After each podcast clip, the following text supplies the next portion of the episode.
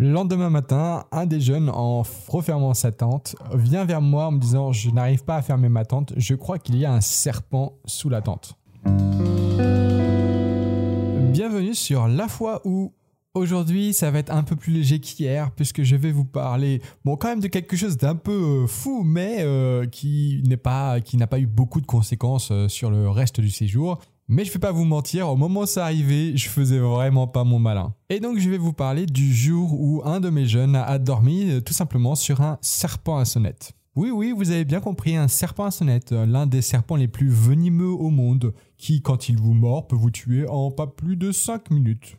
Et comment se fait-il que cet enfant ait dormi sur ce serpent à sonnette? Et donc, j'étais sur un séjour itinérant. Nous étions quatre dans l'équipe, la directrice et trois animateurs, dont moi, pour 12 jeunes de 16-17 ans. Le principe du séjour était vraiment chouette. L'idée, c'est qu'on atterrissait à San Francisco, on avait un billet retour à Los Angeles, et entre les deux, il n'y avait rien qui était réservé. Tout se faisait par les jeunes.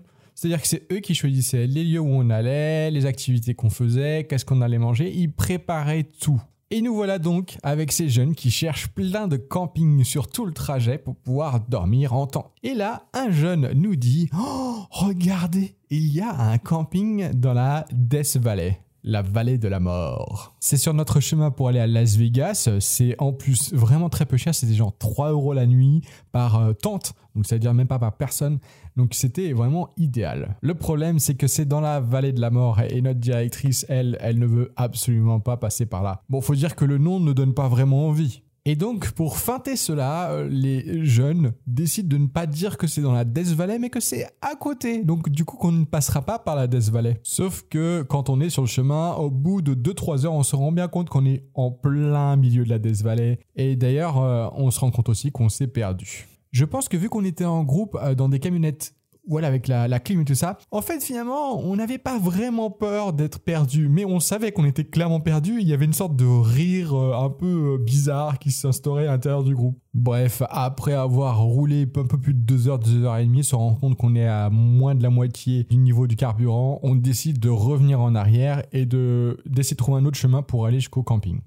Et tout ça, c'est une longue introduction pour dire qu'on était arrivé au camping quand il faisait nuit avec une directrice hyper stressée parce qu'elle vient de se dire qu'on avait euh, perdu beaucoup de temps dans une Death Valley, qu'on était encore dans la Death Valley et qu'il fallait dormir dans la Death Valley. Et moi qui devais gérer et le stress de la directrice et le stress des jeunes parce que eux-mêmes étaient stressés par la directrice. Et oui, elle renvoyait cette, ce stress ambiant à chaque fois qu'il lui parlait. Il avait la sensation qu'ils allaient se faire gronder alors qu'ils n'avaient rien fait. On avait l'habitude de monter les tentes, ça faisait quand même plusieurs jours qu'on faisait ça.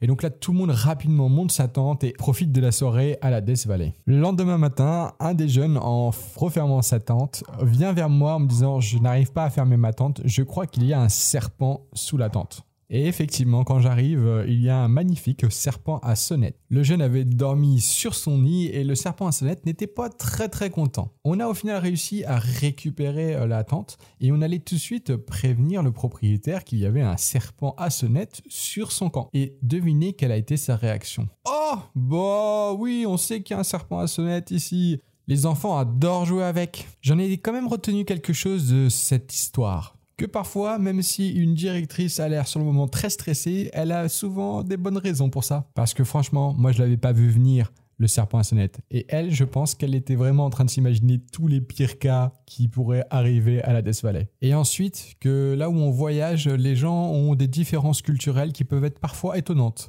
Et que donc là où pour moi un serpent est un danger, pour d'autres peut-être c'est un jeu. Si vous avez aimé cet épisode, n'hésitez pas à le partager avec plaisir, à mettre un avis 5 étoiles si vous avez une Podcast. Je vous souhaite une bonne journée. C'était Hugo de Parlons Péda.